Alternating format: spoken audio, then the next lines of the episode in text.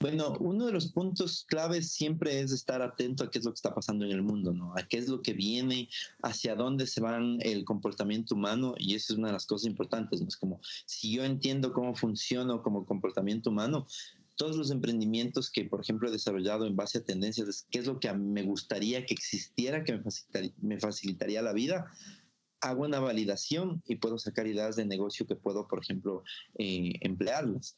De hecho, ahorita estamos también con el lanzamiento de una, una, una, una startup de realidad virtual y realidad aumentada que, que me encanta, me encanta porque es una sorpresa nueva todos los días.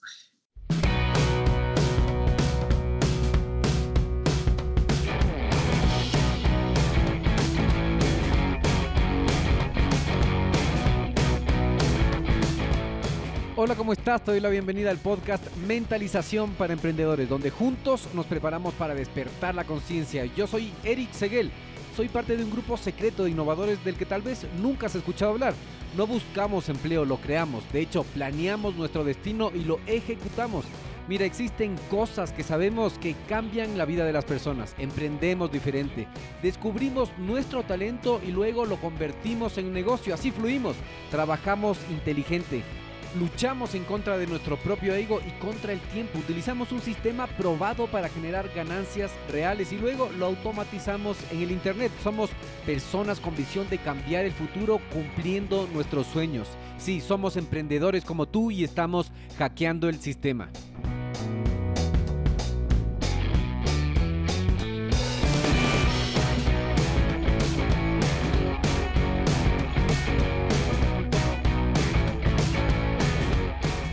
Carlos Galarza Ponce lleva 13 años dedicado con éxito a los negocios. Es promotor de nuevas tecnologías, principalmente blockchain, realidad virtual y realidad aumentada, cofundador de las empresas Capitalica y Binary. Forma parte del grupo empresarial Gala vinculado a varias empresas en diversos sectores productivos. Ha desarrollado desde cero proyectos en mercados de importaciones, comercios minoristas y servicios.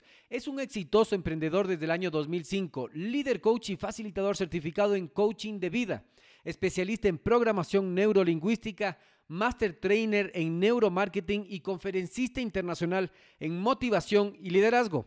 Además, inversionista de riesgo y participa activamente en la capacitación de inversores, trabajo en equipo para emprendedores y procesos de negocios. Bienvenido Carlos, por favor, amplíanos esa introducción y cuéntanos un poco más sobre tu vida personal para que la audiencia te conozca. Bueno, Eric, muchas gracias. Eh, sí, em, yo empecé muy joven como, como emprendedor. La verdad, eh, yo creo que el camino del emprendedor siempre eh, inicia desde los detalles más pequeños, ¿no? Entonces, eh, siempre desde la escuela, el colegio, estuve viendo formas de emprender. Y bueno, cuando salí del colegio empecé ya con los primeros emprendimientos. Y esto me, llevé llevó mucho por el tema de la capacitación también. Hay, un mix ahí del tema eh, de desarrollo empresarial y también con el tema de formación, el tema de coaching y de facilitación. Eh, actualmente coach en el área financiera eh, y también, por ejemplo, doy talleres de inteligencia financiera para inversores y para personas que desarrollan negocios. Eh, bueno, durante todo este tiempo, eh, como todo emprendedor, he tenido altos y bajos. Eh, he desarrollado alrededor de unos 30, 30 emprendimientos, de los cuales 6 siguen en carrera. Yo creo que durante estos casi 15 años de emprendimiento, hay, hay, hay, muchas cosas, ¿no? Hay varios tipos de negocios, tipos de negocios que ahora, por ejemplo, ya no entraría, pero sé cómo cómo funcionan, dado que, que, tuve ciertos emprendimientos en cada área. Y yo creo que me metí en todas las áreas que pude durante los 18 años hasta los 28, 30 años, que fueron como que ese periodo de prueba donde eh, estaba muy hábito de aprender, de, conocer, de tener conocimientos. Y bueno, a partir de, de, hace unos 4 o 5 años, eh, he podido lógicamente lanzar ya negocios en los cuales eh, han sido con unas características especiales. En realidad eh, están direccionados a los temas de tecnología, eh, están también con una característica que yo lo veo fundamental dentro de el tema de los negocios es que puedan tener un crecimiento exponencial, que no únicamente puedan eh, tener un mercado local o un mercado nacional, sino ya estamos apuntándonos a mercados latinoamericanos y, mundiales. Eh, yo creo que eso es uno de los puntos fundamentales eh, que veo ahora para invertir en un negocio o para formar una empresa o, o que nazca una idea, parte todo de ahí. Qué interesante tú desde muy pequeño comenzaste a interesarte por los negocios que no a todos nos pasa. Em, la gente que nos escucha tiene eso, tiene diferentes edades, está en diferentes estados, pero hay que saber que ese ejemplo que tú das, que entrar rápido a los negocios, entrar, enterarse, aprender, formarse, fracasar, intentar es parte del gimnasio del emprendedor para poder lograr algo como tú lo estás haciendo. Sí, sí, totalmente. De hecho, eh, bueno, ahora que estoy en el mundo de las startups y el tema tecnológico, eh, se valora mucho eso, ¿no? En realidad es eh, cuántas veces ha fracasado el emprendedor para, de cierta forma, ver si invierte o no invierte en una de estas empresas. Y bueno, en el camino, durante todos estos tiempos, yo tengo, bueno, varios, varios fracasos y varios aciertos y yo creo que un emprendedor que no ha quebrado no es un verdadero emprendedor, es decir, que no ha arriesgado lo suficiente como para, para pasar esa línea o cruzar esa línea. Yo creo que eso ha sido una de las mejores escuelas. En realidad yo creo que la montaña esa es justamente, ¿no? Éxito, fracaso, éxito, fracaso, éxito, fracaso, hasta que realmente le apuntas a, a lo que estabas buscando y, y las ideas empiezan a fluir. Yo creo que la maduración del emprendedor tiene ese camino. Qué bien, qué bien que digas eso porque nosotros nos enfocamos bastante en eso. Entonces, eh, no tenerle miedo a los fracasos porque son escalones hacia lo que quieres lograr. Lo único que va a hacer es que madures tu mentalidad, madures tus emociones para poder llevar tus futuras empresas con más liderazgo. Carlos, em, como, tú has, como tú has dicho, has tenido altos y bajos. Y en, los momentos más difíciles es donde más aprendes. Cuéntanos, por favor, cuál ha sido el peor momento que has tenido como emprendedor. El peor. bueno, realmente el, el, hecho de tener una quiebra financiera, yo creo que es uno de los momentos fuertes están, como yo digo, a flor de piel. Eh, y uno de los puntos claves es, saber manejar estos puntos. Eh, en realidad, por ejemplo, si tienes, por ejemplo, deudas con bancos o deudas con creadores o con inversores, eh, en realidad es poder salir de, de, esta, de esta situación sin eh, afectar a nadie, ¿no? o sea, realmente haciendo planes que puedan lógicamente hacer que eh, se cumpla con todas las obligaciones como tal. hay muchas veces que esta, esta, esta, esta, esto que me pasó hace algunos años, como hace unos 7, 8 años, y claro, llegan a abrumar eh, y en ese, en ese momento de, de, abrumar es donde sale lógicamente el carácter y se forma el carácter, digo yo. Entonces, eh, yo ahora tengo claro de que, por ejemplo, muchos de los emprendedores pueden pasar por esto. Hay muchos de los emprendedores que se echan al olvido en este, en este punto y a lo mejor quedan mal con varias personas o con instituciones. y también se nota cuando a una persona a lo mejor no le salieron bien las cosas, pero está dando la cara y está buscando solucionar este tipo de, de inconvenientes. Entonces yo respeto mucho más a un emprendedor que ha pasado por esto, ha salido y ha solucionado y de cierta forma ha creado un plan de pagos o ha creado un plan para que eh, salir de este tipo de situaciones y, cuando se sale de este tipo de situaciones se sale mucho más fortalecido. Es decir, el, el carácter está mucho más formado, eh, hay mucha más madurez para emprender los siguientes puntos si es que estás, por ejemplo, en un proceso de quiebra, eh, en realidad hay que ser mucho más recursivo y mucho más creativo. ¿Por qué?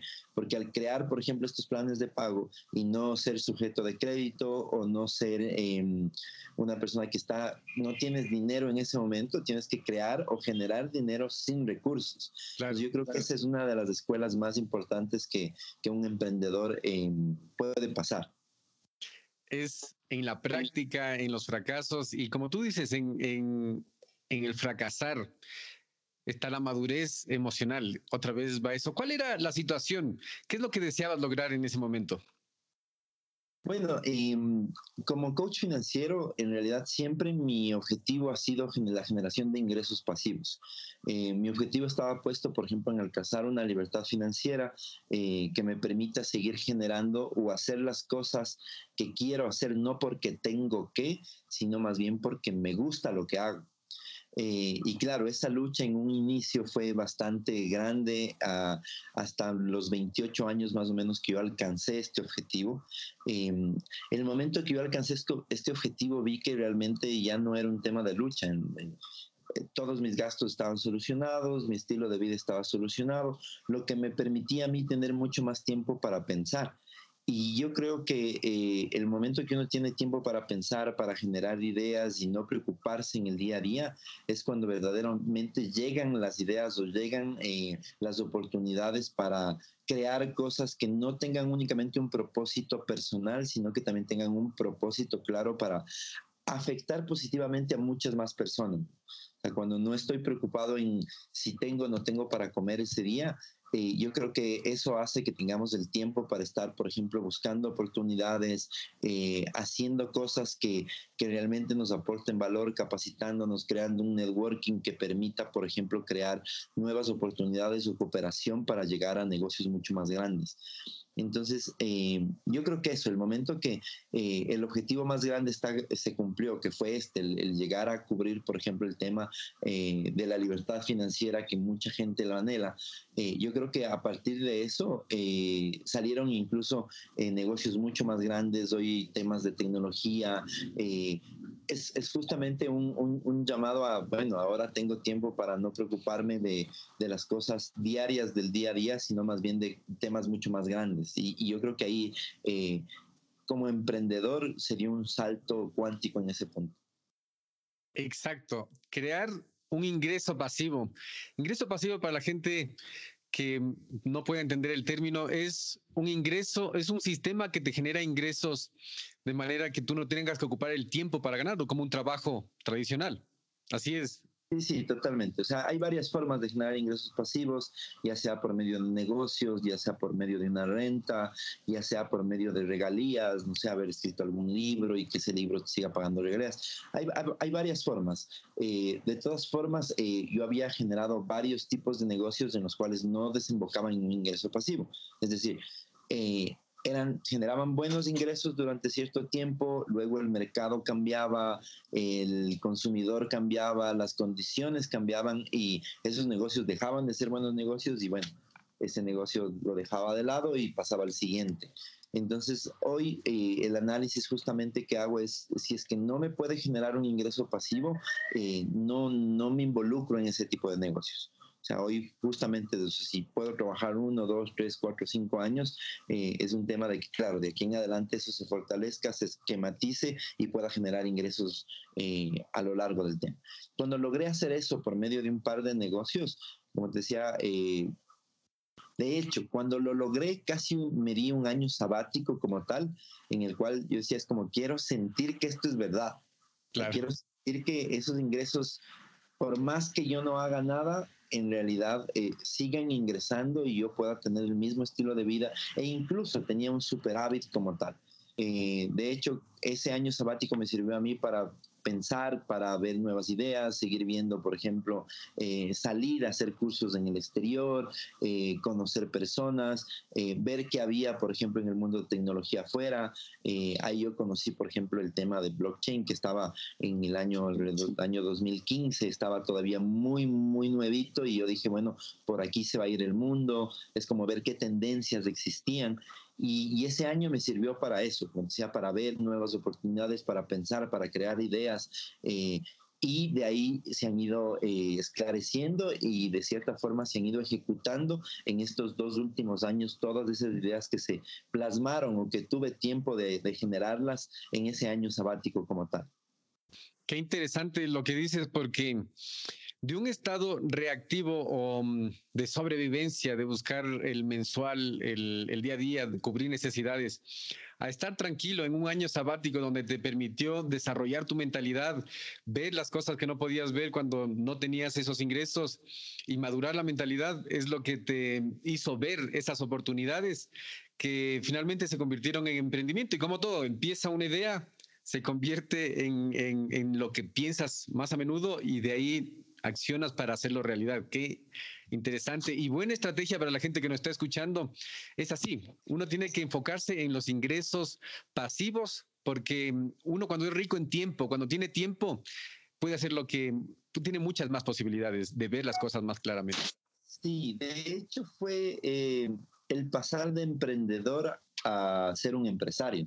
En realidad el emprendedor es el que siempre está luchando, el que tiene un emprendimiento, el que le hace crecer pero el empresario es el que verdaderamente está buscando justamente esas ideas. Eh, tú le ves, por ejemplo, el dueño de una gran cadena de supermercados, no está en la caja del supermercado eh, cobrando o, de jefe solucionando los problemas del día a día de la empresa. Está a lo mejor en ferias, en India, en China, en, Alemania, en Rusia, buscando qué nuevas líneas de negocios puedo incrementar, por ejemplo, en mi... O a lo mejor puedo sacar, si ya tengo la línea de supermercado, ahora puedo sacar la línea de hogar y ahora puedo sacar la línea automotriz. Entonces, justamente fue el mismo, el mismo caso, ¿no? El, el, pasar de, de, del generar los emprendimientos o hacer que estos emprendimientos crezcan a, tener esa, esa visión, ¿no? De salir, por ejemplo, a ferias del exterior, buscar ideas, buscar innovación eh, y pasar, es, eso, es pasar del emprendedor que, que muchas de las veces tenemos que abrir el local, cerrar el local, eh, incluso uno es jefe, pero también es mensajero. Eh, entonces, pasar de... El autoempleado. Exactamente, pasar de un, de un emprendedor que es un autoempleado, pasar a ser un verdaderamente empresario que pueda, por ejemplo, ya pasar a hacer eh, ese tipo de negociaciones, buscar siempre ideas, buscar innovación y, como te digo, pasar de ese, tipo de emprendimientos pequeños que únicamente tenían un alcance local o un alcance para una ciudad o un alcance nacional a que el alcance sea exponencial y que pueda ser, por ejemplo, de utilidad para eh, personas en todo el mundo. Entonces es lo que nos permite verdaderamente.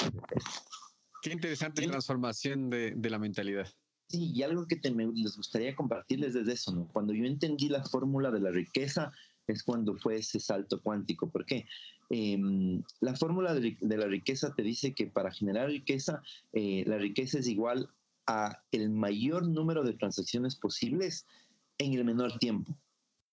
Entonces, si tú ves, por ejemplo, las grandes, las grandes fortunas que se han generado, tú ves, por ejemplo, dueños de grandes cadenas de supermercado, si tú te paras, por ejemplo, afuera de un supermercado y, ves cuántas transacciones se hacen por minuto en cada caja y si le, sumas a eso a las que tienen en todo el país y le sumas a las que tienen en toda Latinoamérica, cuántas transacciones se hacen por minuto de esos, de esos emprendimientos.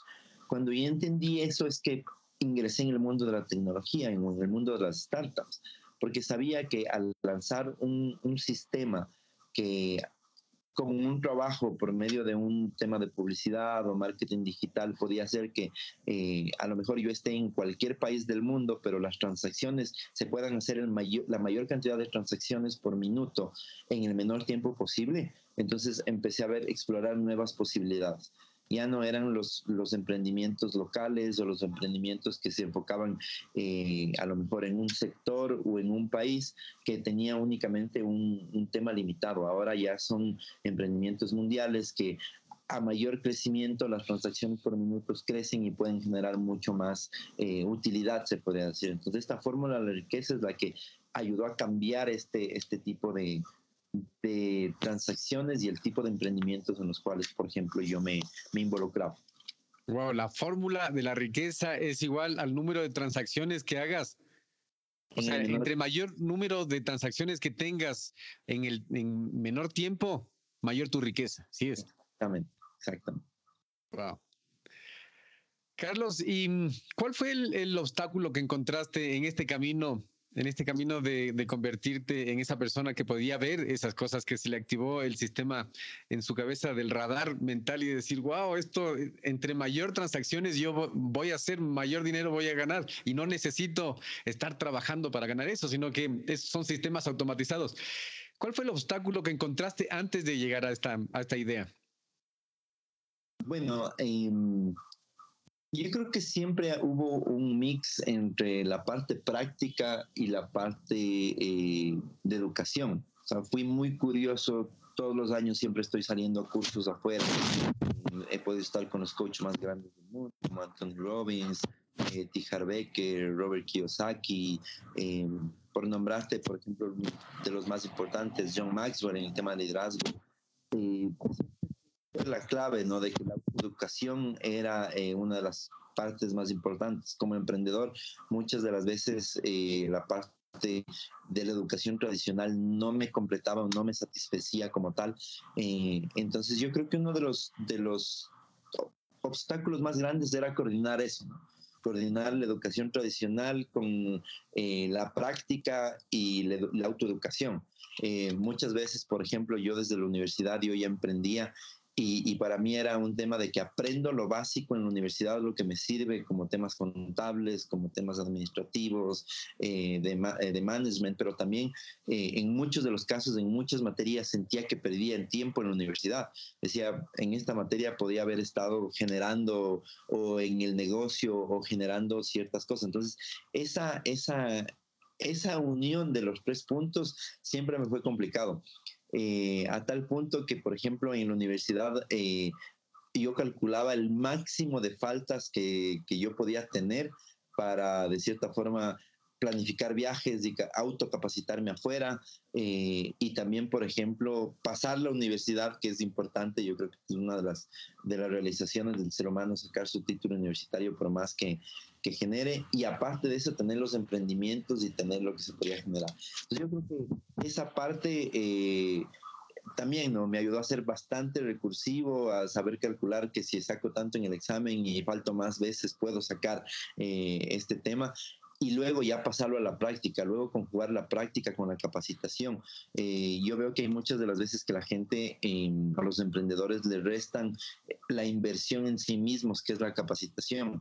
Y muchas de las veces de ahí sale, por ejemplo, el crecimiento, de ahí salen las ideas, de ahí salen em, el, el, salir y, y, el capacitarse afuera también nos ayuda a entender qué es lo que está funcionando afuera, qué es lo que está generándose en el mundo y muchos de los emprendimientos que he generado tienen que ver con esto, ¿no? De ver qué funciona afuera. Muchas de las veces no tenemos que inventarnos el agua tibia, sino ver qué hay afuera y adaptarlo a nuestro medio. Eso es a lo que yo lo llamo tecnologías adaptativas. Que hay muchas cosas que funcionan afuera que no funcionan realmente en Latinoamérica por temas culturales, sino que a lo mejor es ver la idea y adaptarlo a, a nuestra realidad o adaptarlo a nuestra cultura. Eh, o muchas de las veces cosas que funcionaban hace 5 o 10 años en otros países recién están funcionando eh, por temas culturales, por ejemplo, en, en Latinoamérica, como por ejemplo el e-commerce. El e-commerce en otros países está trabajando desde hace varios años y vemos que en Latinoamérica recién está como que teniendo un auge. Eh, entonces, todo ese tipo de cosas hace que tengamos nosotros un, una perspectiva más clara de qué es lo que está pasando en el mundo y cómo nosotros podemos llegar a mercados objetivos. Lo que quiero resaltar de lo que acabas de decir es que se repite en, en, algunos expertos que hemos tenido aquí, como Juan Merodio de España, que decía, emprender no es gratis. Y lo que tú dices, y yo lo que puedo ver es que tú has invertido mucho dinero, tiempo y esfuerzo en tu autoeducación. Dijiste, dijiste unos coach, unos gurús de, del, del, pensamiento de abundancia como T. Harv Baker, eh, Robert Kiyosaki, que es uno de, mis modelos a seguir. Eh, así que te felicito, toda esa inversión de tiempo y esfuerzo te ha dado resultados y eso es lo que quiero hacer hincapié. Emprender no es gratis, necesitas invertir tiempo, esfuerzo y dinero y, educación, en tu autoeducación. No es necesario quedarse con la educación de la universidad, que es importante, como tú has dicho, Carlos, pero autoeducarse también es creo, lo más esencial de ese punto. Sí, totalmente, totalmente. Eh, una de tus especialidades es la tecnología y tú con tu visión, con tu preparación, con tu experiencia, sabes eh, la realidad actual de Latinoamérica en los negocios en Internet y esta cuarta revolución industrial que um, tiene que ver con las tecnologías, con las ventas, el marketing y la revolución financiera en la que te has enfocado con criptomonedas. ¿Nos puedes, por favor, decir cuál es tu visión acerca de los negocios de Internet y los medios de pago que se vienen? Sí, bueno, em, yo creo que hay que identificar justamente cuáles son las tendencias, ¿no? Hacia dónde vamos, eh, qué es lo que estamos haciendo. Muchas tecnologías están avanzando a un paso agigantado. Eh, en el tema, por ejemplo, blockchain y de criptomonedas, eh, hay, hay, que tener claro ciertas cosas. De hecho, ahorita justo estamos en la creación de un libro porque hay muchas personas que no entienden cómo puede funcionar este tema. Pues para hacerles una analogía súper cortita y que nosotros tengamos en cuenta cómo funciona, eh, las criptomonedas, o en este caso eh, el Bitcoin como tal, que es una de las criptomonedas más importantes que existe, viene a ser el equivalente del bien de valor que nosotros conocemos hoy en día, que es el oro. ¿ya? El oro eh, ha sido por años, eh, por diversos factores, el bien de valor reconocido como respaldo de todos eh, los bancos centrales a nivel mundial. Ahora ya no están así, hay muchos que ya no tienen el respaldo en oro y que de cierta forma em, han generado muchísima especulación, pero si lo ponemos desde el punto de vista legal debería ser así, es decir, el oro es el respaldo que nosotros generamos como banco central para poder emitir cualquier moneda. ¿Y de dónde nace eso? Desde hace muchísimo tiempo, porque esto es algo que la gente debe conocer como tal. O sea, ¿por qué se dan los papelitos de estos que tienen un valor? O sea, ¿por qué le damos un valor? Entonces, hace mucho tiempo, eh, ¿qué es lo que hacía la gente? El, oro era difícil de, transportar, era pesado, eh, si yo llevaba un lingote de oro podían asaltarme y era todo este tipo de cosas que generaban que de cierta forma haya un peligro como tal. Entonces, ¿qué pasaba? Yo iba hacia un banco, que eran bancos privados, entregaba mi oro y me emitían un vale. Es decir, me firmaban un vale que decía, nosotros tenemos aquí depositado su oro con este vale, usted puede venir a retirarlo en cualquier momento. por ejemplo, si yo compraba cualquier tipo de propiedad o algo, le decía, mira, aquí tengo el vale, puedes con esto, puedes ir a retirar el oro que está en el banco. ¿Ya? Después, con el tiempo, lo que hacían este tipo de bancos es emitir vales preimpresos. Y estos vales preimpresos son lo que nos llamamos ahora nosotros billetes. ¿ya? Entonces, en realidad, el billete no tiene ningún tipo de valor, sino es el bien de valor que está atrás que respalda ese billete. Hoy ya no hay la costumbre de ir a retirar el oro en el banco, pero así nace el dinero. Entonces, ¿qué pasa? Por ejemplo, el bien de valor para que sea socialmente aceptado, es el oro, eh, en realidad cumple con ciertas condiciones. Primero, que sea escaso, es decir, tú no puedes encontrar oro en cualquier lugar, es escaso en el mundo. Eh, segundo, que su extracción requiera de un trabajo, es decir, que la, minería, tú tienes que invertirle dinero, puedes, tienes que meterle maquinaria, o sea, para extraer el oro, tú tienes que generar un tipo de trabajo, eso se le llama minería. Y tercero, que sea socialmente hay otros eh, minerales, otros eh, como el plutonio o el uranio, que a lo mejor son más escasos, que a lo mejor pueden, tienen otro tipo de factores, pero no son eh, de común acuerdo en la sociedad, que son el bien de valor. ¿ya? Entonces, ¿qué pasa, por ejemplo, con el tema de las criptomonedas? Cumplen exactamente, o que el Bitcoin como tal cumple con las mismas condiciones. Es escaso, es decir, tú no puedes tener más de 21 millones en el mundo, es decir, es finito. Eh, tienes que, por ejemplo, en vez de generar, claro, la maquinaria o la, en este caso, los tractores para extraer el oro, acá tienes, por ejemplo, una gran cantidad computacional eh, para que tú extraer o minar, por ejemplo, en este caso, las criptomonedas. Y tercero, uno de los puntos más, más claves es que es de común acuerdo. ¿Quién le da el precio, por ejemplo, a esta criptomoneda? Mientras más usuarios empiecen a utilizar esta, esta criptomoneda, mientras eh, más inversores empiecen a comprar, es decir, mayor capitalización en el mercado entra en el mercado de criptomonedas, obviamente el precio va a seguir subiendo. Entonces, ¿qué pasa? ¿Cuál es una de las cosas que hace que, por ejemplo, el Bitcoin como tal em, tenga una diferenciación con el oro? Es que es transportable, ¿sí? y, que es también en este caso em, fraccionable. Es decir, yo el Bitcoin puedo mandarle, por ejemplo, cualquier tipo de fracción y en minutos yo puedo enviarle a una persona en China eh, una fracción de este Bitcoin y hacer un pago tranquilamente y de forma rápida y efectiva. Versus que yo no puedo mandarle una bolsita de oro o sea, un, polvito de oro, les digo yo, para enviarle, por ejemplo, a China, ¿cuánto se va a demorar? Si lo mando por barco, a lo mejor se me demora unos dos meses. Entonces, una de las ventajas claras del, de, la criptomoneda como tal es esa, ¿no? Que es transportable, transferible y, es fraccionable, aparte de cumplir con otros eh, factores que es el bien de valor. Entonces, la mayoría de las preguntas que se hace la gente, pero ¿y qué respaldo tiene esa criptomoneda? ¿O, o cuál es el respaldo? En realidad no tiene ningún respaldo porque es el respaldo, o sea, porque es el bien de valor. Entonces, mientras tenga la confianza de la gente, mientras empiece a generar más cantidad de transacciones, hoy por hoy tenemos alrededor de 50 millones de personas en el mundo que han abierto una billetera de Bitcoin, es decir, que ya conocen sobre el tema, que han transaccionado sobre el tema, que a lo mejor tienen una partecita en su, en su wallet y, como esto, claro, nosotros, eh, la idea justamente surgió eh, para formalizar ese mercado, porque el mercado de, criptomonedas lo que ha generado es que había muchísima informalidad, justamente al generar desconocimiento o al generar eh, la parte de, de, que no podíamos contar con una, con una institución que podía formalizar esto. justamente salió uno de los emprendimientos que ahora estamos dándole fuerza como tal.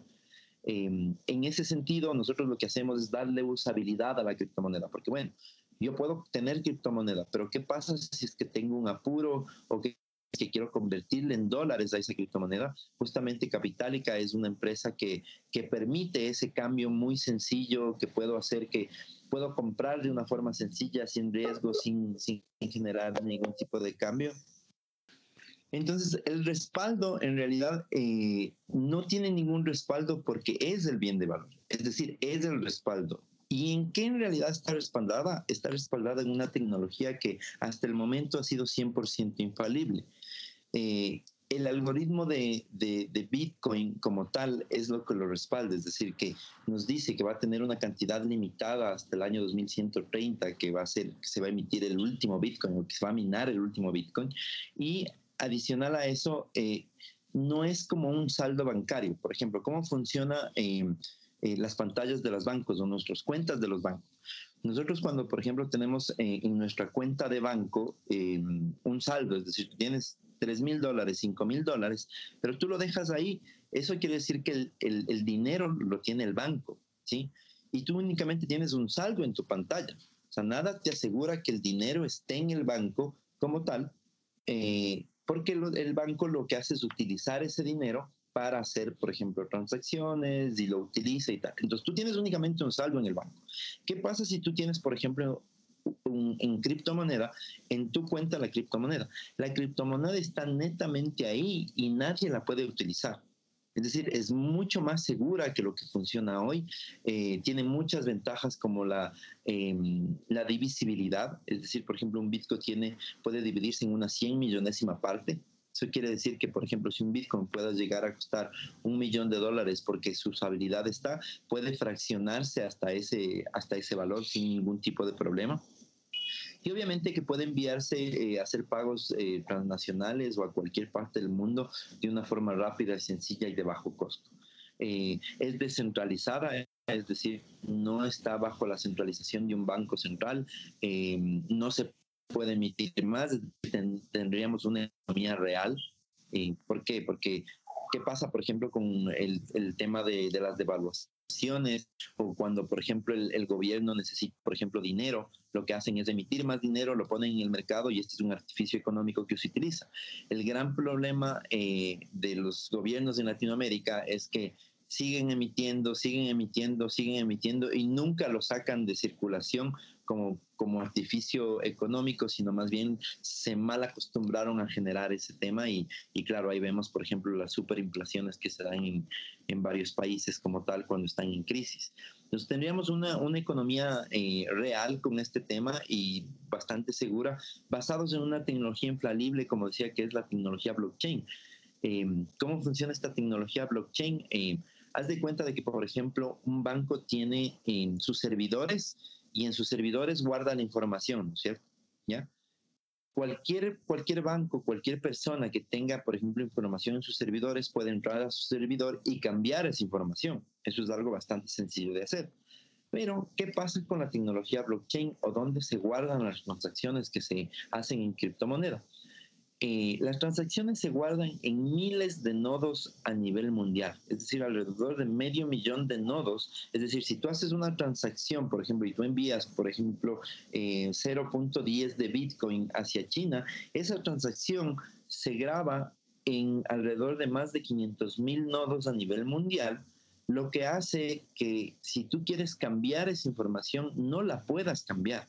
Para tú cambiar eso, tendrías que cambiar en por lo menos el 51% de esos servidores o de esos puntos o de esos nodos donde se graba la información, lo que le hace casi imposible. A lo mejor puedes hackear una, un, un servidor, pero no más de 250 mil servidores a nivel mundial. Entonces, lo que le hace una tecnología infalible y lo que está haciendo que hoy sea la, la digitalización de la verdad. Es decir, todo lo que está en blockchain es justamente eso, es la digitalización de la verdad. Y las criptomonedas o el Bitcoin como tal es la digitalización del papel moneda. ¿ya? Es decir, hace mucho tiempo nosotros, bueno, ya yo ya no mucho porque ya mi edad no, pero por ejemplo tenía mi abuelita o mi papá que vivieron mucho tiempo en Canadá, eh, ellos enviaban cartas, ¿no es cierto? Entonces, escribían la carta, dejaban el servicio postal y la carta llegaba un mes más tarde, ¿ya? Entonces, ¿qué es lo que le hizo, por ejemplo, el email a la carta? Lo hizo desaparecer.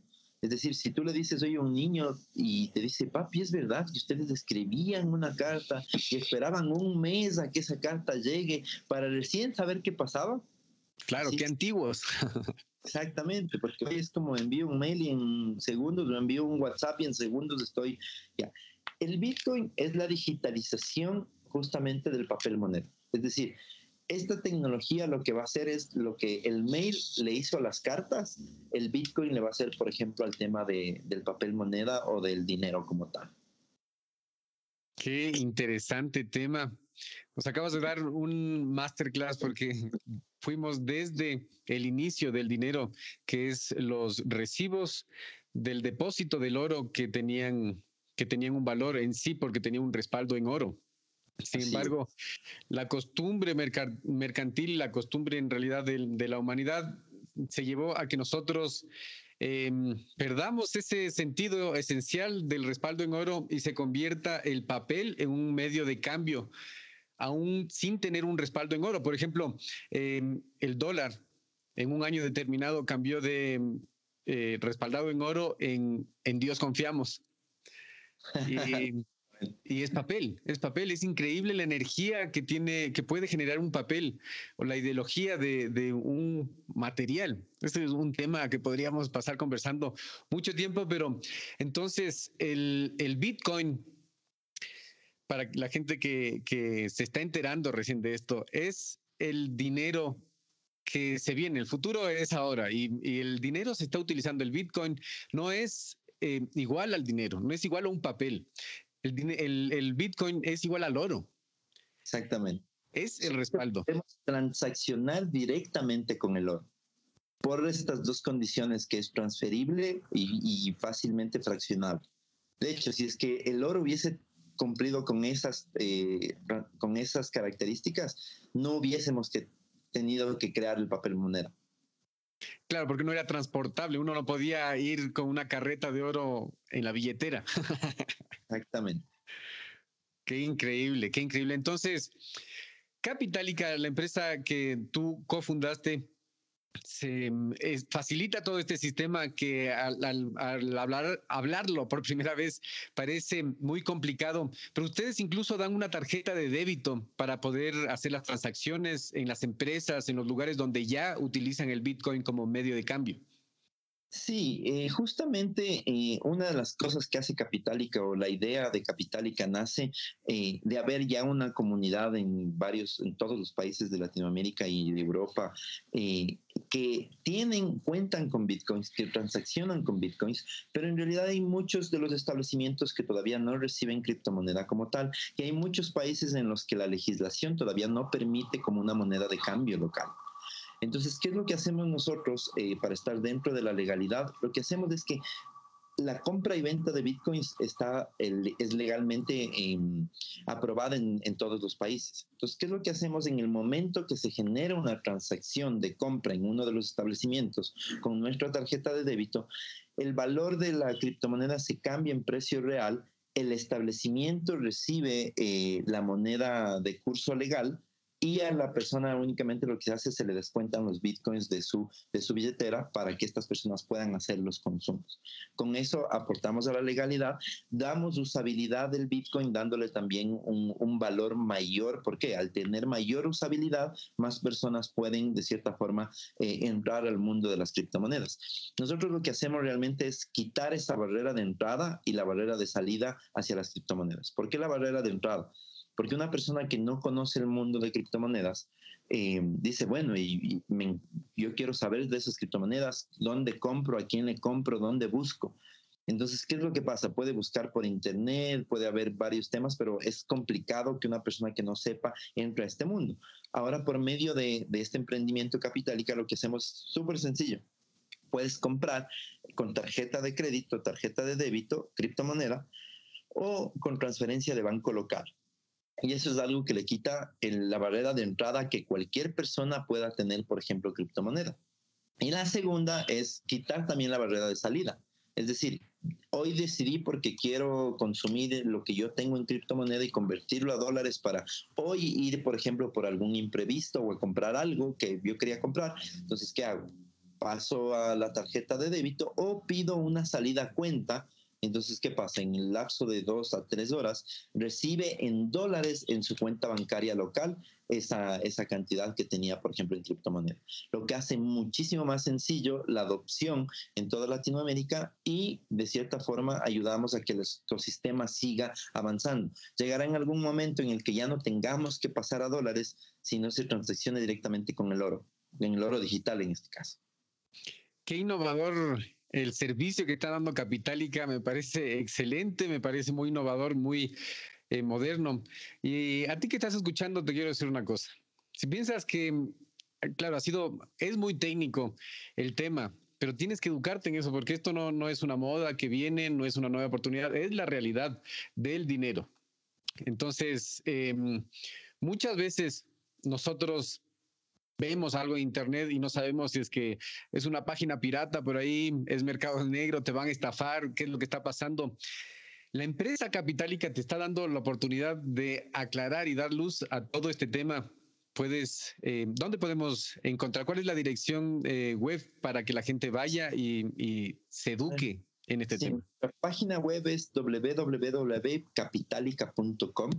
Eh, nosotros somos una empresa que tenemos, eh, estamos constituidos en Europa, tenemos licencias para operar en todo el mundo como wallet y como exchange. Eh, tenemos empresas local, locales también, por ejemplo, en los países que estamos operando en Latinoamérica. y claro, con estas licencias estamos totalmente regulados, tenemos que pasar por procesos de KYC, es decir, de conozca a su cliente tal como lo hace un banco. tenemos una tecnología que está 100% disponible anti-seguridad. De hecho, eh, la semana anterior acabamos de convertirnos en la primera wallet a nivel mundial que tiene un sistema de seguridad que se llama identidad digital. Es decir, esta identidad digital es una identidad que tú creas en blockchain, que cada vez que tú accedes a tu cuenta eh, en Capitalica, se verifica en blockchain tu identidad con un documento que tú lo descargas cuando se lo crea y con esto es como decir, tú tienes tu llave eh, directa a acceder, por ejemplo, a tus fondos y a tu cuenta. De hecho, somos la primera wallet en lanzarse acaba de salir, por ejemplo, uno de los, em, de los medios especializados más importantes, se llama Crypto Noticias, eh, como la primera wallet digital en el mundo que tiene este servicio. Wow. Qué bien, qué bien y qué bien que seas ecuatoriano y que puedas decir esto, esto al mundo. Desde tu punto de vista, obviamente hemos hablado del, nuevo eh, la nueva metodología de cambio, el nuevo dinero digital, que es lo mismo que el dinero normal. Al dinero digital, las transacciones se van a facilitar y se van a hacer muy seguras y no manipulables por la política. Entonces, me parece excelente. ¿Cómo ves tú el, el mercado electrónico, los negocios digitales en sí en Latinoamérica? ¿Para dónde estamos? ¿En qué momento estamos ahora en este 2019? Bueno, yo creo que estamos en un punto en el cual eh, ya la mayoría de personas están generando un crecimiento bastante interesante. Yo creo que ha habido varios intereses que han hecho que como que se frene un poco el tema del e-commerce en el, en el país. ¿Por qué? Porque claro, a las grandes corporaciones no les interesa que venga un emprendedor en un garage que pueda hacer, por ejemplo, comercio electrónico y me tumbe toda la inversión que yo tengo en cientos de tiendas o en lo que sea.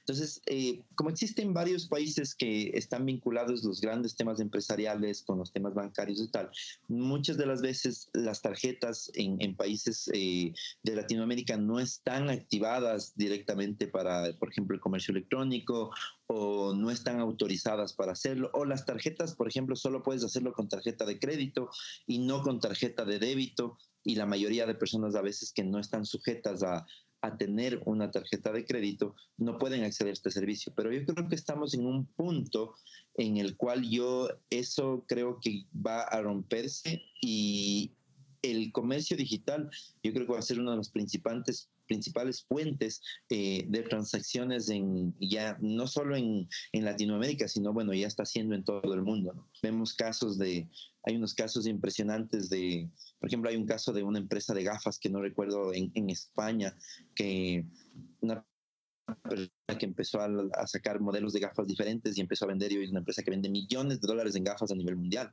Entonces, eso lo que quiere hacer es que le facilita, quita barreras de entrada a los emprendedores para que con buenas ideas, con trabajo y con una buena campaña, con, con un desarrollo eh, interesante que no necesite una inversión gigantesca, pueda generar realmente riqueza. Y es lo que te decía, eh, la fórmula de la riqueza, ¿no? Si yo puedo vender gafas a todo el mundo y hacer la mayor cantidad de transacciones en el menor tiempo posible, es igual a riqueza y ahora, claro, es una página que está generando, eh, es un caso de estudio, de hecho, que a mí me gusta, por ejemplo, siempre nombrarlo. ¿Por qué? Porque yo creo que ese tipo de ideas, si es que un eh, emprendedor está apasionado, eh, ve que hay un nicho de mercado, soluciona algo y tiene un diferencial, realmente puede llegar al mercado. Esa es una de las formas de, de identificar. Si, si tú tienes una idea que le soluciona la vida a la gente, la gente te va a buscar eh, porque necesita de tu servicio. Es decir, no necesitas hacer un esfuerzo muy grande para crear una necesidad, porque esa necesidad ya está creada y más bien tú le solucionas la vida a, a un nicho determinado de personas. Qué increíble el momento que estamos viviendo y qué lindo poder conversarlo y esparcir este tipo de ideas porque mm, hay oportunidad para todos. Como tú lo has dicho, ahora las, las empresas que les viene la tecnología como una ola y que no tuvieron la, la capacidad de reacción adecuada en el tiempo adecuado, puede que alguien en un garage le, le gane. Y, y, ese es el potencial que tiene cada uno, cada persona, cada emprendedor que tiene una computadora, una conexión a Internet, una idea y pasión por la formación y por hacer las cosas. Exactamente. De hecho, el objetivo, yo creo que todo emprendedor que tiene, por ejemplo, qué sé yo, su negocio tradicional, porque partamos de ahí, ¿no? De, de los negocios tradicionales, debería estar pensando ahora en cómo convertir sus negocios en algo exponencial y todos los negocios pueden convertirse en exponencial haciendo dos cambios dentro del tema. De hecho, eh, todo este tiempo he estado especializándome en eso, en, en, convertir, por ejemplo, qué sé yo, cómo puedo convertir una, una ferretería en un negocio exponencial sin tener que tener un capital gigantesco, porque no puedo poner, por ejemplo, una sucursal al año de un negocio que a lo mejor requiere 300 mil o 500 mil dólares de inversión. Eh, no puedo crecer a una ferretería por año, por ejemplo. Y eso es lo que he dicho, es que yo no puedo hacerlo exponencial mi negocio por eso. Pero existe formas, existen metodologías, existen eh, estructuras que permiten que los negocios puedan hacerse exponenciales e incluso puedan llegar no solo a, a todo un país, sino a toda Latinoamérica y quién sabe a todo el mundo. Entonces, eh, el objetivo es ese, que el emprendedor siempre esté pensando en eso hoy en día, que la globalización es eh, mucho más sencilla, eh, que podemos llegar a mercados que antes ni siquiera nos imaginamos, que el mercado ya no es mi familia y amigos, que el mercado es del mundo entero. ¿Y cómo puedo llegar con ese servicio si estoy solucionando algo? Muy sencillo, con temas tecnológicos, con estructuras, con estandarización, se puede crear que cualquier tipo de negocio pueda hacerse exponencial y que la escalabilidad de estos negocios puedan llegar a cualquier parte del mundo.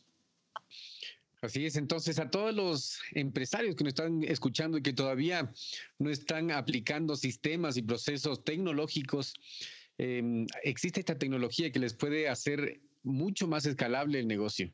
Entonces, no estén apuntando localmente, apunten internacionalmente si es que ya tienen una base más. Y también a las personas que no han emprendido, pero que esa, esa idea les ronda y que vienen, em, escuchan podcasts como este, escuchan programas y están revisando pongan em, ya eso en un proceso y comiencen a analizar ya concretamente cuál es la idea. Ustedes, desde su puesto de trabajo, con el tiempo que tengan, pueden comenzar a hacer este tipo de emprendimientos apalancándose en la tecnología y llegando al mundo entero. Así es, así es. Carlos, eh, Tú has recorrido todo este camino, cuando hablas se te nota que eres experto en, los temas tecnológicos y de negocios. Viendo para atrás, siempre, siempre la vista para atrás con lo que uno ha vivido le da más claridad a uno. ¿Qué es lo más importante que has aprendido en este camino de tu emprendimiento, de tus empresas? A ver, yo creo que uno de los puntos fundamentales y que yo creo que aprendí y que ahora lo predico y enseño en todos los talleres en los que yo estoy, es que el emprendedor em, normalmente siempre está programado, y este es un tema muy latinoamericano, está programado a que si no es con sufrimiento, si no es con el sudor de la frente, si no es con mucho trabajo, mucho esfuerzo y con el tema del pagar el precio, no sé si tú has escuchado esta, esta frase muy, es como que es que hay que pagar el precio para ser emprendedor como tal.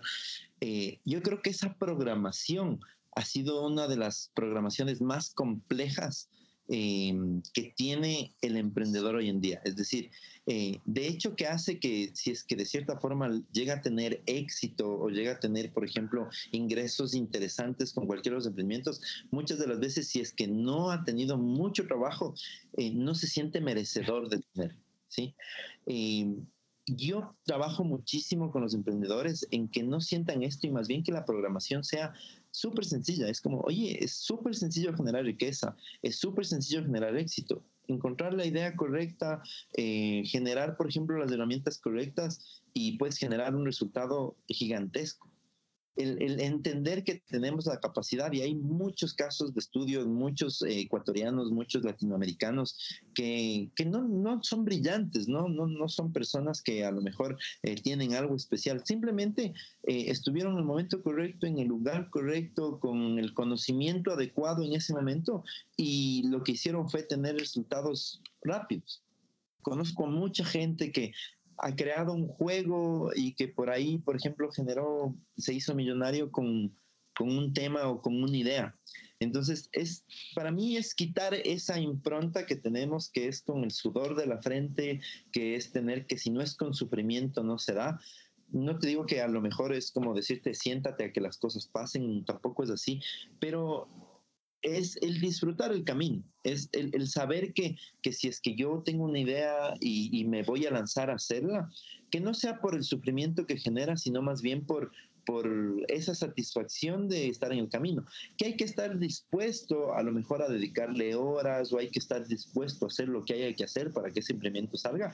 Es un tema diferente, pero no que sea necesariamente con sufrimiento, que no necesariamente sea con esfuerzo, sino más bien que hoy en día yo digo es como y lo declaro constantemente. Eh, digo, es como ideas que son súper grandes o que me pueden llevar a tener, por ejemplo, transacciones cada vez más rápidas en menor tiempo, vienen a mí todos los días. O eh, propuestas me llegan de esa forma, pero primero tiene que haber esa concepción, ¿no? De que hay esa posibilidad de que se puede generar eh, situaciones interesantes, de negocios interesantes que puedan generarme en un año un resultado que a lo mejor antes no pensaba que era posible es empezar por ahí. Claro, empezar, empezar por eso es el objetivo de este programa y por eso invitamos a expertos como tú. Y es muy importante lo que, lo que tú has dicho porque em, yo creo que culturalmente nos han manipulado mucho con la culpa. Entonces, como tú dices, si es que algo no te parece muy duro, tienes que sacar mucho, mucho esfuerzo, sacrificarte, como que estás haciendo algo mal y sientes esa culpa de que no, no, no, no está bien. y uno mismo se boicotea, tiene esas creencias que le limitan a ganar más, a tener todo lo que pueda tener, o la programación directamente de los padres, de los profesores, de los hermanos, de los vecinos, que el dinero no crece en los árboles, que es muy difícil ganarse el dinero y todas estas cosas, nos limitan muchas veces y es por donde hay que empezar. Hay que empezar que las posibilidades son ilimitadas, no hay que ser un genio, hay que usar sistemas y procesos, no hay nada nuevo bajo el sol. Y hay gente que lo hace y, le salen las cosas. ¿Por qué? Porque lo hace. Y lo hace con esa mentalidad abierta de que las cosas pueden salir con esa, con esa idea abierta que, que, tú dices. O sea, ya cuando tú llegas a, un nivel de que ves resultados, eso te genera una programación que, oh, bueno, es muy fácil y comienzan a llegarte más ideas y eso se convierte en una sinergia constante de ideas de cómo generar dinero. Exactamente, sí, lo que tú dices, ¿no? La programación, eh, y como te digo, es muy latinoamericano, o sea, es, yo creo que es algo que nos han infundado y que está ahí, y yo creo que por ahí debemos empezar como emprendedores, y fue una de las cosas que a mí me costó porque no lo veía. Y cuando yo lo identifiqué, claro, era un tema eh, muy como tú dices, desde la casa, desde los padres, porque el emprendimiento decía, es como, no, por ahí, por ejemplo, si el padre es emprendedor, te dice, no, el ojo del amo engorda el caballo y si no estás ahí metido en el negocio todo el tiempo, no va a funcionar.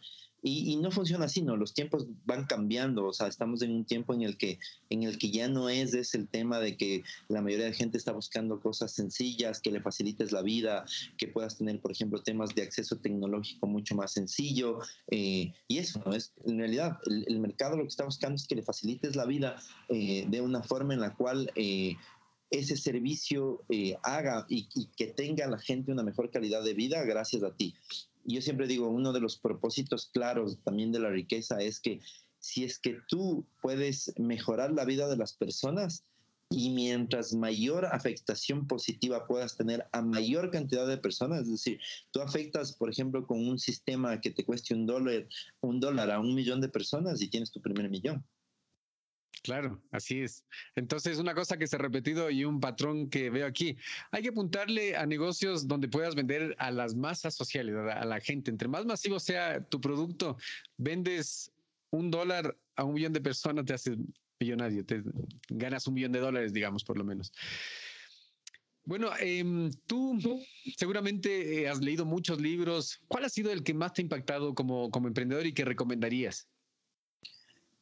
Bueno, te cuento que como la mayoría de emprendedores muchas de las veces leen muchos libros, muchos libros.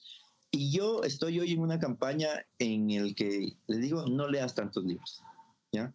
Es como, quédate con un libro por lo menos unos cinco meses, estudialo, haz tuya la información, subráyalo, vuelve a leértelo nuevamente, capítulo por capítulo, cuando esa información ya forme parte de ti, es decir, esté eh, generada como parte de tu inconsciente, es decir, que el automático que, sea ante cualquier respuesta esté basado en que esos principios de los, del libro que te leíste es como, ah, mira, ahora pienso así automático, no hay forma en la que yo piense de una forma diferente a lo que dice ahí, paso a un siguiente libro. Em, muchas veces el, hay gente que veo que se, se lee un libro semanal eh, y se lee y se lee y se lee y se lee y se lee. Yo digo, mucha información muchas de las veces crea incluso un bloqueo mental. ¿Por qué? Porque luego van a un seminario, luego van a un taller, luego tal. Es como dicen, no, pero el, el, entrenador o el coach tal no me dijo nada nuevo, yo ya sabía todo eso. Digo, pero ¿cuánto de eso estás verdaderamente aplicando? ¿Cuánto de eso verdaderamente está dentro de tu inconsciente? Porque el inconsciente es el que verdaderamente dirige o es el que nos da los resultados, no el consciente. Es decir, nosotros nos metemos en un automático y ese automático es el que verdaderamente genera todas nuestras acciones diarias, qué es lo que hacemos, cómo negociamos, eh, qué acciones vamos a hacer. Generalmente nosotros, nuestro inconsciente es el que genera los mismos resultados. Si no cambiamos lo que está en nuestro inconsciente, el resultado va a generar, que se va a generar va a ser siempre el mismo. Entonces, yo quiero partir por ahí en este tema, por ejemplo, de libros de información. Vas a leer un libro, quédate con ese libro y haz tuya esa información, es decir, que esté súper bien procesada, masticada, que digas, es como, este pensamiento no es el del libro, sino es como, yo pienso así y no hay forma en la que pueda pensar de otra manera. Eso quiere decir que cuando esté en modo inconsciente, es decir, en automático, es como, es como manejar un auto. Te voy a poner aquí el tema. Cuando tú manejas un auto, al principio tú dices, a ver, voy a meter la izquierda, eh, voy a embragar, luego voy a meter primera, voy a regresar a ver, y tienes súper consciente todos los pasos y hacer todo al mismo tiempo se te hace súper complicado. Y el hacer el juego de, acelerador, eh, embrague, eh, te genera y no puedes hacerlo. Pero yo te digo, por ejemplo, si tú ayer estuviste en el auto y te fuiste de un punto A a un punto B, no creo que ni siquiera pensaste en cuántas veces frenaste, en cuántas veces aceleraste, cuántas veces pusiste la direccional ¿Por qué? Porque una vez que el cerebro aprende algo, lo manda al inconsciente y lo manda de forma automática. Nosotros manejamos ahora ya de forma automática. Exactamente funciona en todos los procesos. Si es que esa información yo me la leo y la dejo como información suelta, más bien la mente hace que luego genere bloqueos. Y claro, sé mucho, pero no está como parte de mi inconsciente. Entonces el resultado que hago, mi inconsciente me va a llevar por el mismo camino o como yo manejo todos los días de la misma forma. Entonces eso por un punto. Eh, también es importante que sí, ahora hay muchos temas de autoayuda, muchos temas, por ejemplo, que, generan buenos hábitos, que generan, por ejemplo, nuevos temas. Eh, yo digo sí, pero lo importante también es, eh, si es que te quieres, por ejemplo, meter en algún, en algún en algún área de negocio, te quieres meter algo, es como, lo importante es que mezcles parte técnica con tu lectura con parte, por ejemplo, de autoayuda o de crecimiento personal mucho crecimiento personal también queda en el aire. O sea, es como, sí, buena actitud, pero ¿cómo lo aplico? Yo creo que el equilibrio es lo que puede generar ese tema, ¿no? Tanto en la parte técnica como en la parte de crecimiento, las dos conjugan y puedo tener muchos mejores resultados en menos tiempo. Y, y te digo que todo lo que que te cuento ahora es un que pasado, ¿no? Yo me dediqué una temporada mucha autoayuda, mucho tema, y luego dije, no, no, es que el tema no funciona así, es el equilibrio lo que me genera este tipo de, de resultados y lo que cambia. Asimismo, en la temporada yo me metía muchísimos libros y luego hay un autosaboteador importante que es, ah, eso yo ya sé. El eso ya sé es lo peor que te puede pasar en la mente, por ejemplo, del ser humano. ¿Por qué? Porque dejas pasar muchísima información por eso. Entonces, al leer mucho, puedes crear, por ejemplo, esos bloqueos mentales. más bien ahora yo te digo, si es que me leo unos tres libros al año, pero me los leo, releo, los absorbo, los analizo, los hago mío, eh, discrepo, voy a ver por qué dice esto. O sea, generalmente le hago un estudio de cada libro, por eso soy muy poderoso en lo que leo, y em, eso me permite de cierta forma generar eh, nuevo conocimiento. Es decir, no es un tema de obtener información, sino el de generar nuevo conocimiento que se haga parte de nuestro inconsciente, es decir, que forme parte de mí. Es decir, que mi pensamiento hoy vaya en esa misma dirección y que la respuesta automática inconsciente sea esa. Es decir, que cuando veo que se cruza un carro, yo freno porque automáticamente frenas. O si veo, por ejemplo, que la luz se pone en verde, automáticamente aceleras y sale el auto. Ese, ese es el objetivo de leer para mí como tal.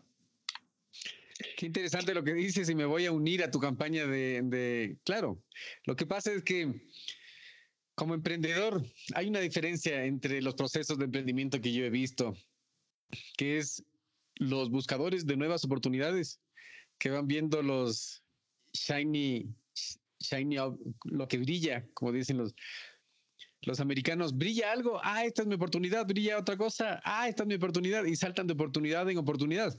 Y exactamente es lo que dices, es, este libro te dice algo, ah, este libro me dice, voy a leer este libro, este otro, tienen diferentes filosofías, tienen diferentes cosas, al último te bloquean la mentalidad porque mucha información fatiga mental. Y mm, cuando en realidad lo que te tienes que enfocar un emprendedor tiene que tener el plan a largo plazo, mantenerse en su proceso así haya nuevas oportunidades, nuevos libros, nuevas filosofías, mantenerse en su proceso y solo ir adquiriendo la información técnica que necesita para dar el siguiente paso. Y nada más, y es así, tú prácticamente te pegas una discusión con el libro. Claro, claro. Y, cuando siento que necesito, por ejemplo, obtener nueva información, eh, ahí busco la información. o sea, para este próximo paso que quiero dar de aquí en unos tres a seis meses, estar tener este conocimiento o estas habilidades. Entonces busco un libro que de cierta forma me pueda dar lo que estoy buscando y lo empiezo a leer. Pero leer por leer, eh, leer por, por tal, yo te digo, es a veces... Eh, mucha información no me gusta. O sea, es, a mí en lo personal me, me, genera un, un, tema de, de, que luego pierdo el, el, efecto sorpresa del aprendizaje. De que cuando estoy leyendo algo nuevo y a lo mejor en esto me están repitiendo cosas anteriores, ya puedo perder el interés en la lectura.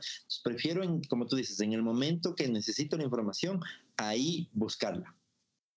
Qué buena cosa. Y también lo que lo, lo importante que dijiste que quiero resaltar es que decir, yo ya sé, esto ya, ya, lo había visto, esto alguien me lo dijo, eso no te da margen a seguir aprendiendo y seguramente te cerraste y no estás viendo la pieza que te falta para que seas exitoso.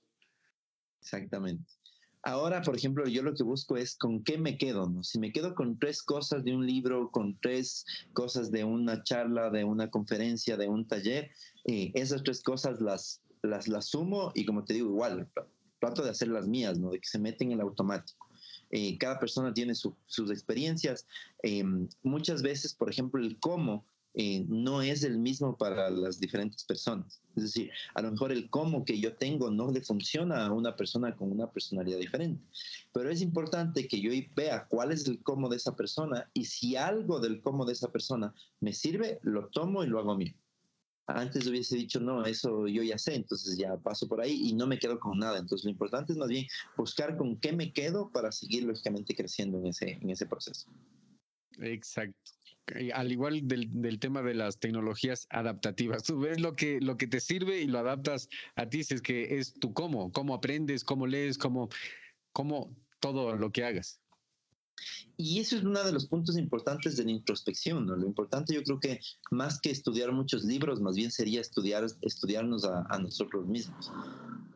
por ejemplo, yo digo el autoconocerse es lo más importante, porque por ejemplo como emprendedores puede haber, por ejemplo, momentos en los que me agarro a la pereza y es como el saber qué me funciona a mí para salir de esos momentos de pereza. Oye, saber qué me funciona a mí, por ejemplo, en los momentos en los que a lo mejor me siento abatido y eso es una parte de introspección que nos ayuda a conocerme. Y el momento que yo sé que, por ejemplo, eh, yo me siento en este tema y me voy a hacer deporte, sé que eso me funciona y regreso y corté cualquier situación eh, en vez de pasar toda una semana deprimido, por ejemplo, por ponerte un caso ahí puntual. Entonces, el, objetivo es eso, ¿no? El, saber conocernos eh, y estudiarnos, porque yo creo que somos nuestro, nuestro bien más valioso.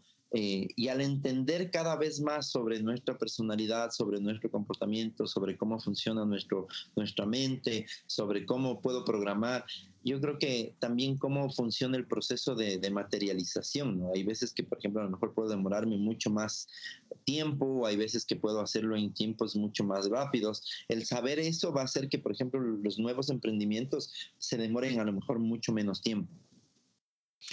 Claro, claro. Autoconciencia es la palabra del emprendedor. Tiene que conocerse y muy bueno el enfoque que le has puesto.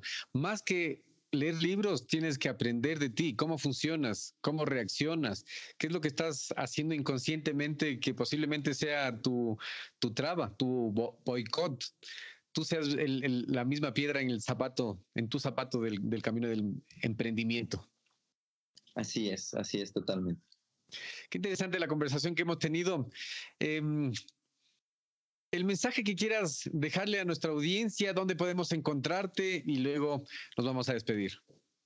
Sí, em, bueno, uno de los puntos claves siempre es estar atento a qué es lo que está pasando en el mundo, ¿no? A qué es lo que viene, hacia dónde se va el comportamiento humano y eso es una de las cosas importantes, ¿no? Es como, si yo entiendo cómo funciona como comportamiento humano, todos los emprendimientos que, por ejemplo, he desarrollado en base a tendencias, qué es lo que me gustaría que existiera, que me facilitaría, la vida, hago una validación y puedo sacar ideas de negocio que puedo, por ejemplo, eh, emplearlas.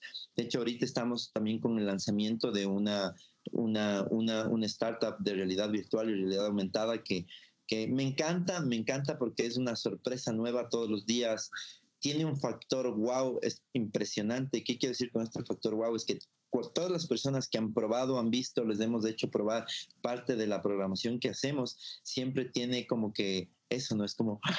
qué bestia, esto, es, el futuro, o sea, estamos viviendo ya por poco, viene el apocalipsis y se va a acabar, esto es lo que predecían, y, realmente ese efecto wow es lo que, es lo que valida una idea, Yo siempre digo, si tienen una idea como emprendedores y, pueden conversarle a alguien, al otro emprendedor, a alguna persona, y esa persona le encanta o genera un ese efecto wow, por ahí está el camino correcto.